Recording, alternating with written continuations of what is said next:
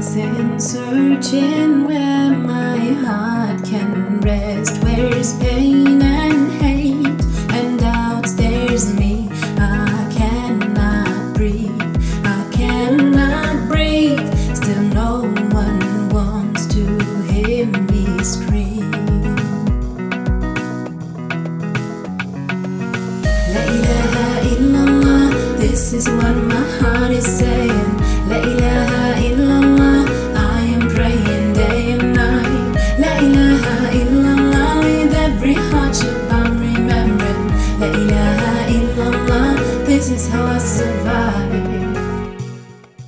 Assalamu alaikum warahmatullahi wabarakatuh, lieber Erfolgsmuslim, herzlich willkommen zum Erfolgsmuslim Radio, dein Podcast für islamische Persönlichkeitsentwicklung. Mein Name ist Rauf, ich begleite dich durch die heutige Show und ich freue mich, dass du heute wieder am Start bist, wenn es heißt äh, einzigartige Momente. Mir ist ähm, oder mir ist neulich klar geworden, ähm, dass oder wieder mal klar geworden, dass Momente im Leben immer nur einmal kommen. Allah subhanahu wa ta'ala hat uns jeden Moment, jede Sekunde im Leben nur einmal zur Verfügung gestellt.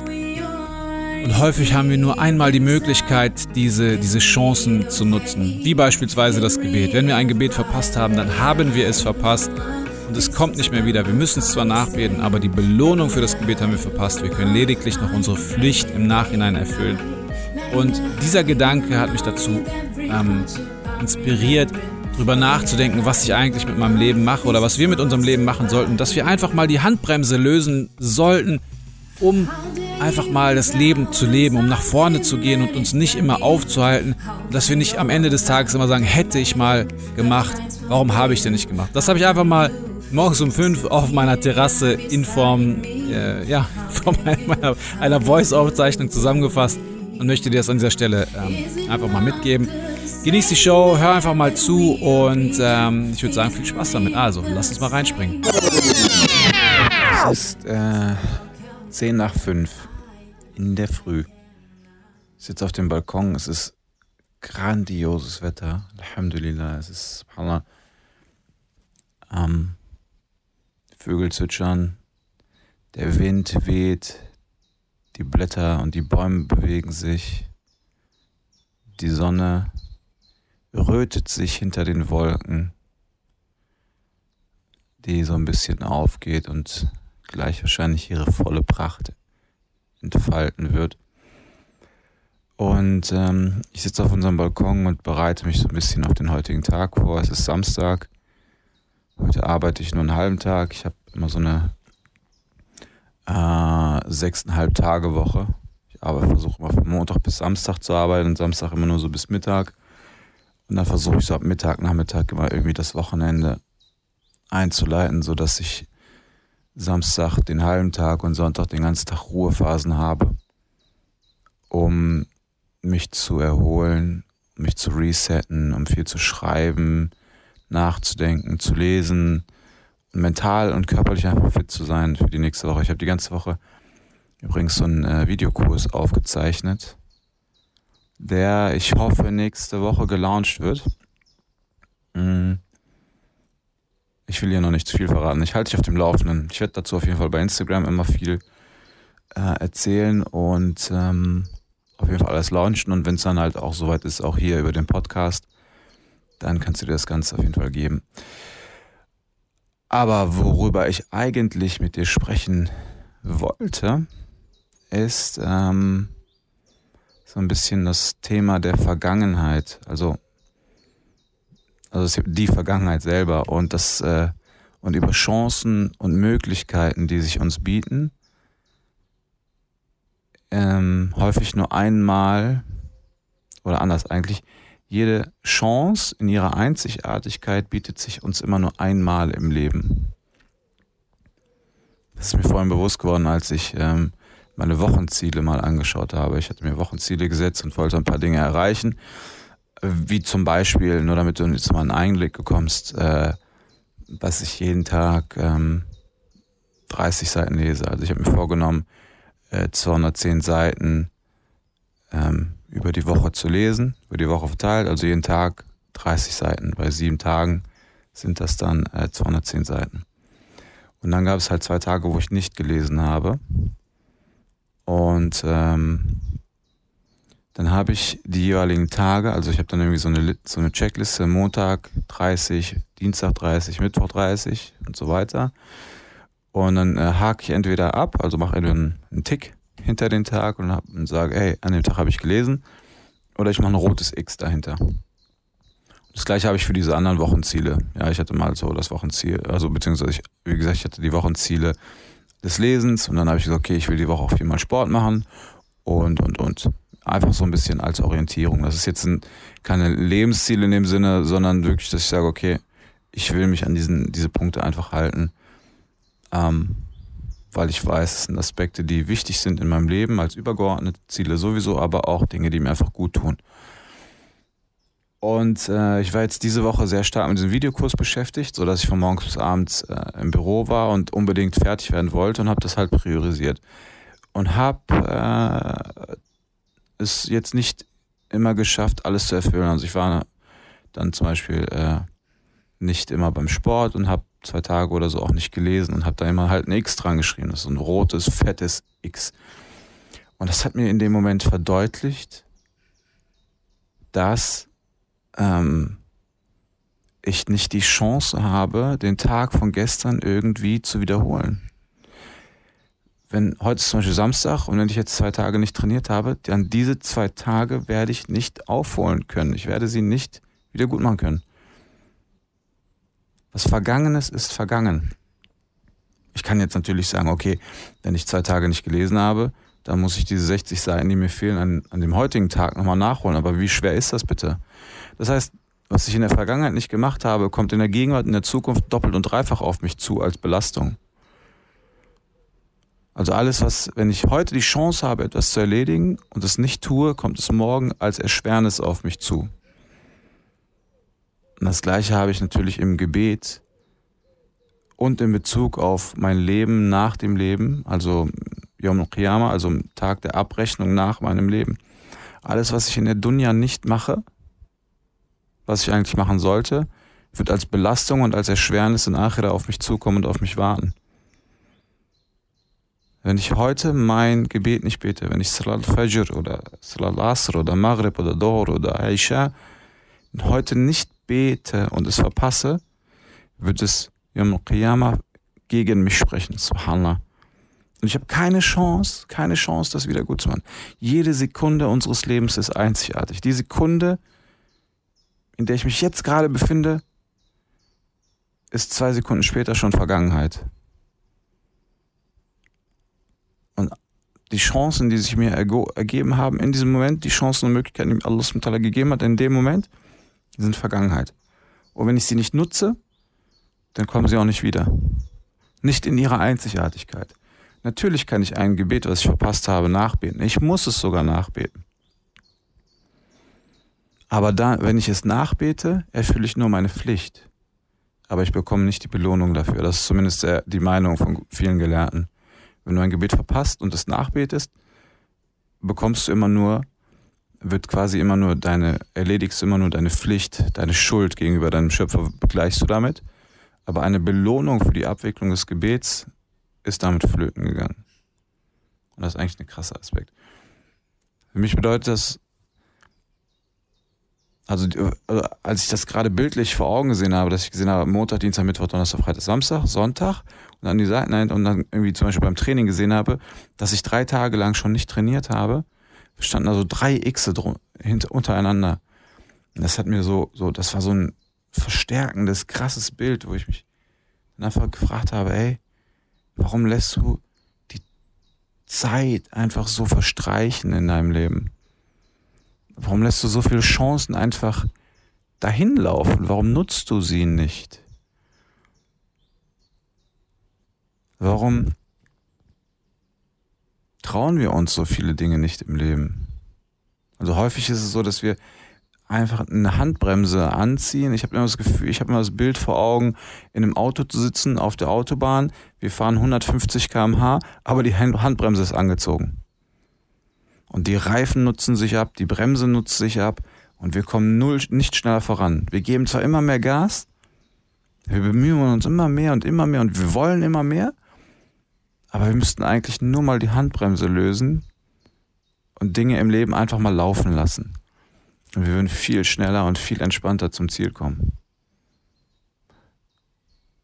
Ja, also wenn ich jetzt ähm, nochmal um das Bild aufzugreifen, ich setze mich ins Auto, fahre mit 150 km/h über die Bahn und der, die Reifen rauchen, die, die Bremsbelege sind abgenutzt und ich komme am Ziel an und gucke zurück und denke mir, und nee, während der Fahrt denke ich mir, boah, mehr Gas geben, mehr Gas geben, mehr Gas geben, ich muss schneller vorankommen. Aber es funktioniert nicht und ich weiß nicht warum. Und dann komme ich am Ziel an und drehe mich um und gucke nach hinten und denke mir so, boah, du Idiot, du hättest gar nicht mehr Gas geben müssen, du hättest einfach nur die Bremse loslassen müssen.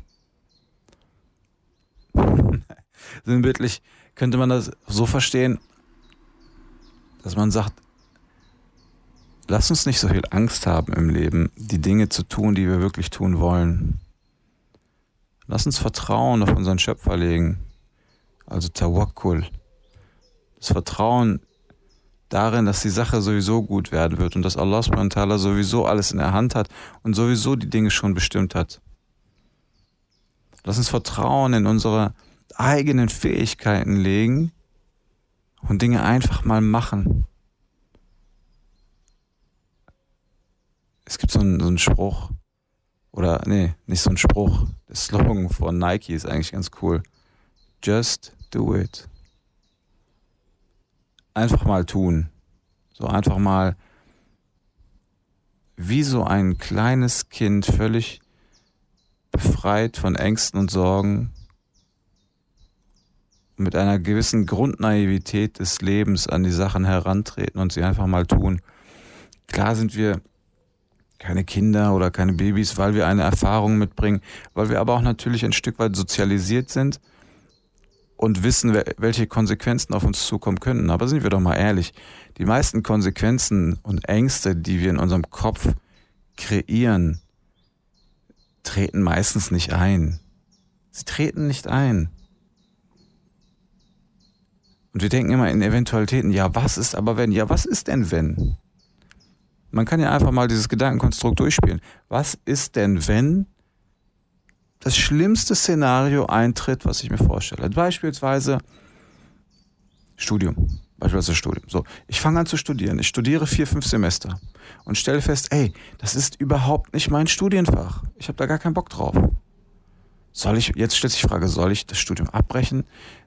Also komplett abbrechen und was ganz anderes machen, eine Ausbildung oder arbeiten oder mich selbstständig machen oder den Studiengang wechseln? Das sind alles, das sind alles so Gedankengänge, die eigentlich so, so ein Bzzzt im Kopf sind. So ein Error. So passt einfach nicht ins Bild, wie abbrechen, wie ein neues Studium. Passt nicht in gesellschaftliche Konvention. Kannst nicht bringen, du musst durchziehen. Du hast doch angefangen. Kannst doch jetzt nicht einfach aufhören. Auf halbem Weg. Was bist du für ein Loser? Was bist du für ein Versager? Das sind dann so Gedanken, die sich natürlich im Kopf abspielen, Gedanken, die natürlich eine gesellschaftliche Konvention äh, automatisch kreiert hat. Ich meine, was ist denn jemand in einer Gesellschaft oder wie wird er in einer Gesellschaft häufig wahrgenommen, wenn er zum Beispiel sein Studium abbricht? Wie hört sich das denn für dich an, wenn du jemanden kennenlernst und er oder sie sagt zu dir, ja, ich habe mein Studium abgebrochen, ich hatte keinen Bock mehr. Automatisch, ob du willst oder nicht, wird unterbewusst dieses Bild eines Versagers, einer Versagerin abgespielt. Hat er, er oder sie hat es nicht geschafft hat nicht den Mut oder die Kraft gehabt, das durchzuhalten. Automatisch wird das Bild erzeugt von ist weniger wert. Dabei ist das mitnichten der Fall. Viel, viel mehr würde ich sagen, jemand, der das für sich erkannt hat, ist vielleicht sogar viel mutiger als ich. Denn stell dir vor, du willst, sagen wir mal, die, die, das Studium ist eine Art Reise für dich, eine Art Lebensreise, eine Art Reise wie zum Beispiel die Reise von Düsseldorf nach München. Und du fährst los. Okay, und du befindest dich auf dem Weg, du willst nach München fahren. Und irgendwie auf der Hälfte des Weges stellst du fest, oh Mann, ich habe mich voll verfahren.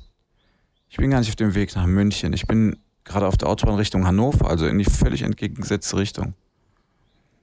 Und jetzt sagst du dir, oh, was mache ich jetzt? Fahre ich jetzt erstmal weiter nach, nach Hannover oder drehe ich um und fahre nach München?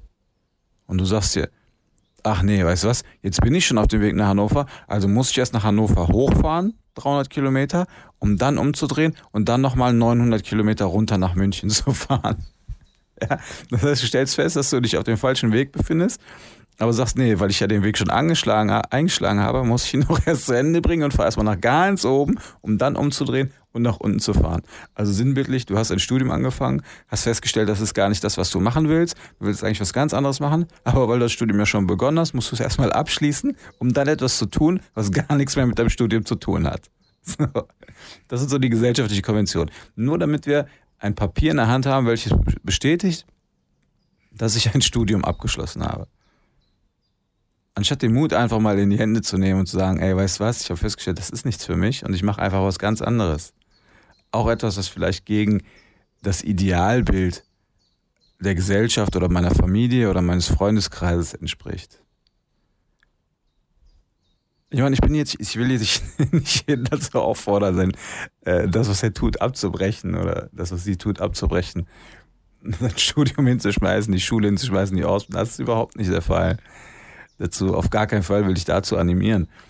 Ich will eher dazu animieren, das zu tun, wo mein Herz mich hinführt, das zu tun, wo meine Leidenschaft hin, mich hinführt, das zu tun, wo meine Erfüllung liegt.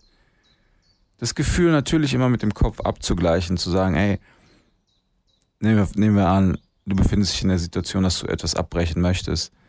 Aber sich einfach mal zu fragen, warum will ich gerade abbrechen? Also wirklich diese, dieses Bauchgefühl mit dem Kopf abzugleichen. Und sich einfach zu fragen, warum will ich gerade, warum fühle ich mich nicht wohl? Warum finde ich nicht die Erfüllung in dem, was ich tue? Warum will ich gerade abbrechen? Und wenn ich kopfmäßig zu der Entscheidung komme und sage, es bringt mir keine Erfüllung, es ist nicht das, wo ich mich später mit tagtäglich beschäftigen will. Es wird mich unglücklich machen und vielleicht verliere ich auch nicht wirklich viel Geld darin, wobei das nicht der ausschlaggebende Punkt sein sollte.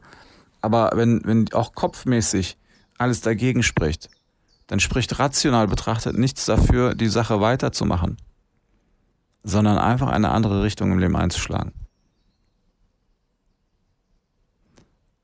Denn ähm, es wäre doch viel zu schade, dass wir am Ende unseres Lebens auf unsere Lebensziele schauen und ganz viele Xe sehen. Hab ich ich habe das nicht gemacht, ich habe mich hier nicht getraut, das habe ich nicht gemacht, das habe ich nicht gemacht, das habe ich nicht gemacht. Nur um irgendwo einen grünen Haken zu sehen und zu sagen, Studium abgeschlossen. Aber eigentlich müsste hinter diesem Aspekt Studium abgeschlossen oder die und die Sache abgeschlossen noch eine Klammer geöffnet werden, in der dann steht, habe ich aber nie angewendet und gebraucht, hat mich auch nicht glücklich gemacht, Klammer zu. Das wäre doch echt kein schönes Leben. Es gibt ein Buch, was ich noch nicht gelesen habe, ich habe nur viel davon gehört. Ich kenne auch den Titel ehrlich gesagt gar nicht. Aber da gibt es irgendwie eine Krankenschwester, die in einem Hospiz gearbeitet hat, also in so einer Sterbebegleitung. Und äh, hat wohl ganz viele Menschen interviewt, die auf dem Sterbebett lagen. Und hat sie gefragt, was sie alle bereut haben in ihrem Leben oder was sie anders gemacht hätten. Und nahezu alle haben gesagt, dass sie äh, viel mehr Zeit mit Familie verbracht hätten, dass sie viel weniger gearbeitet hätten und sich viel mehr getraut hätten im Leben und dass sie halt bereuen, dass sie so stringent an, ja, an diesem Business-Ding, an diesem, ähm, an diesen Konventionen festgehalten haben, die sie nicht glücklich gemacht haben. Also ich, ich will jetzt nicht sagen, dass äh, so nach dem Motto, hey, Business macht nicht glücklich. Nein, Business kann sehr wohl glücklich machen. Also geschäftliches, berufliches, privates, was auch immer es ist. Ähm, aber wenn du etwas findest oder wenn du dich in einem Kreislauf von Dingen befindest, die dir keine Erfüllung geben, dann muss hier einfach etwas geändert werden. Love it, change it or leave it, ist so dieser Poster-Spruch, der in vielen Punkten aber zutrifft. Ich meine, ganz ehrlich, wenn ich etwas nicht liebe, muss ich einfach mal zusehen, ob ich es irgendwie ändern kann. Ja, ich weiß, es ist nicht einfach. Viele sagen jetzt, ja, es ist nicht so einfach, Dinge einfach zu ändern oder Dinge einfach hinzuschmeißen. Ich habe Verpflichtungen, ich habe Familie, ich habe dies und das. Gar keine Frage, Mann. Aber hey, das nennt sich Komfortzone verlassen. Willst du einfach etwas haben, was viele andere nicht haben, musst du auch Dinge tun, die andere nicht tun. Und die meisten Leute bleiben in ihrer Komfortzone und hauen genau diese Sprüche raus wie, ja, es ist nicht einfach, das kann man nicht einfach mal so eben machen. Ja, natürlich ist etwas nicht einfach. Die Situation für Prophet Muhammad war auch nicht einfach. Seinen, seinen Ruf bei den Mekkanern als El-Amin, als sehr Vertrauenswürdige aufzugeben und als der Spinner hingestellt zu werden, der jetzt mit der Botschaft kommt, dass es nicht hunderte von Göttern und Götzen gibt, sondern nur einen einzig anbetungswürdigen Gott. Das war natürlich nicht einfach. Aber er hat es trotzdem gemacht, weil Natürlich hatte er Jibril a.s., der ihm die Botschaft übermittelt hat, er hatte den klaren Beweis, gar keine Frage. Aber du hast genauso den klaren Beweis für dich und was du willst in deinem Leben. Dein Leben, dein Gefühl, dein Herz, deine Gedanken sind doch der Beweis für dich. Das ist doch genau das, was dir zeigt, was du willst. Dein, das ist doch dein innerer Kompass. Dein Kompass, der dir sagt, hey, da ist eigentlich mein, meine Erfüllung in diesem Aspekt des Lebens. Und ich sage nicht, dass man, ähm, dazu möchte ich auch niemanden animieren, einfach so blind sich in irgendein Lebensabenteuer zu stürzen, wobei das auch manchmal sehr gut sein kann. Aber irgendwo, natürlich müssen wir den Kopf immer einschalten, den Verstand einschalten. Als Muslime sind wir dazu angehalten, den Verstand immer einzuschalten. Nie einfach so ähm, unserem Nest zu folgen. Ich meine, das ist auch einer der Gründe, warum Alkohol oder Drogen verboten sind. Der, der, der Begriff Khamr, welcher häufig mit Alkohol übersetzt wird, ähm, der im Koran Erwähnung findet, also Khamr, das Khamr uns verboten ist, Khamr bedeutet so viel wie etwas, was den Verstand bedeckt, das den Verstand benebelt. Etwas, was dazu führt, dass unsere Entscheidungen nicht mehr rational erfolgen, sondern im Zuge der Betäubung der Sinne erfolgen. Also wenn ich betrunken bin, dann handle ich nicht wie ein rational denkender Mensch, sondern vielleicht eher wie ein Tier oder wie jemand, der nicht zurechnungsfähig ist. Auch in der deutschen Gesetzgebung. Wenn du betrunken bist, giltst du nicht als vertragsfähig.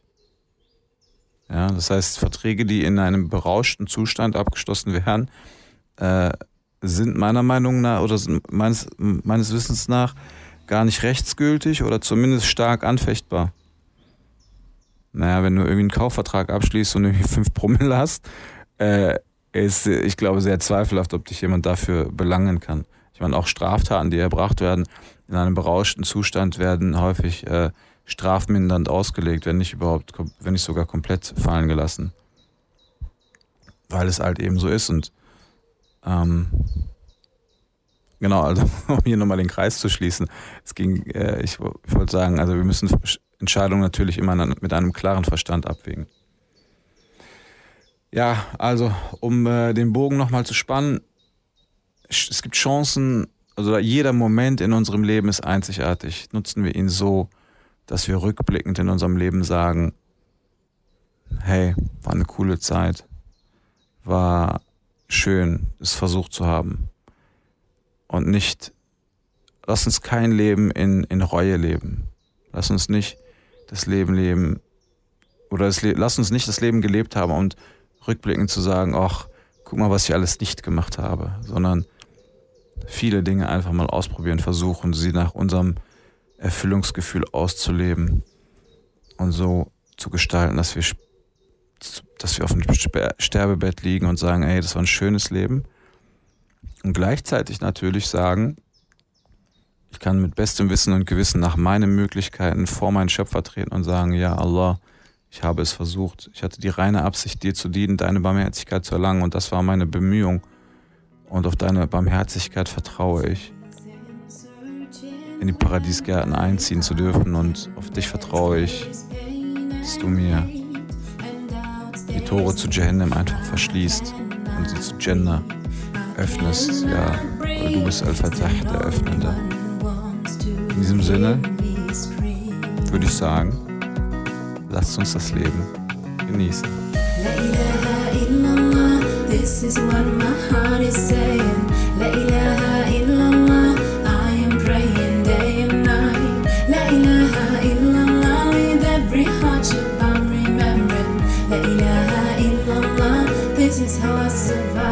Okay, in diesem Sinne würde ich sagen, lass uns das Leben genießen und ich hoffe, du hast die Show genossen und ich hoffe, dass es dir etwas gebracht hat und du etwas aus deinem Leben mitnimmst. Darum, äh, ja, lass uns keine Zeit verschwenden, lass uns aktiv werden. Let's go, bewerte die Show, bitte lass mir einen Kommentar da, bitte schreib mich an bei Instagram, bitte und genieß das Leben und äh, bereite dich auf den Tod vor und keine Ahnung. Ich liebe dich für Allah. Also, hau rein, bis dann. Assalamu alaikum, dein Bruder Rauf von Erfolgsmuslim.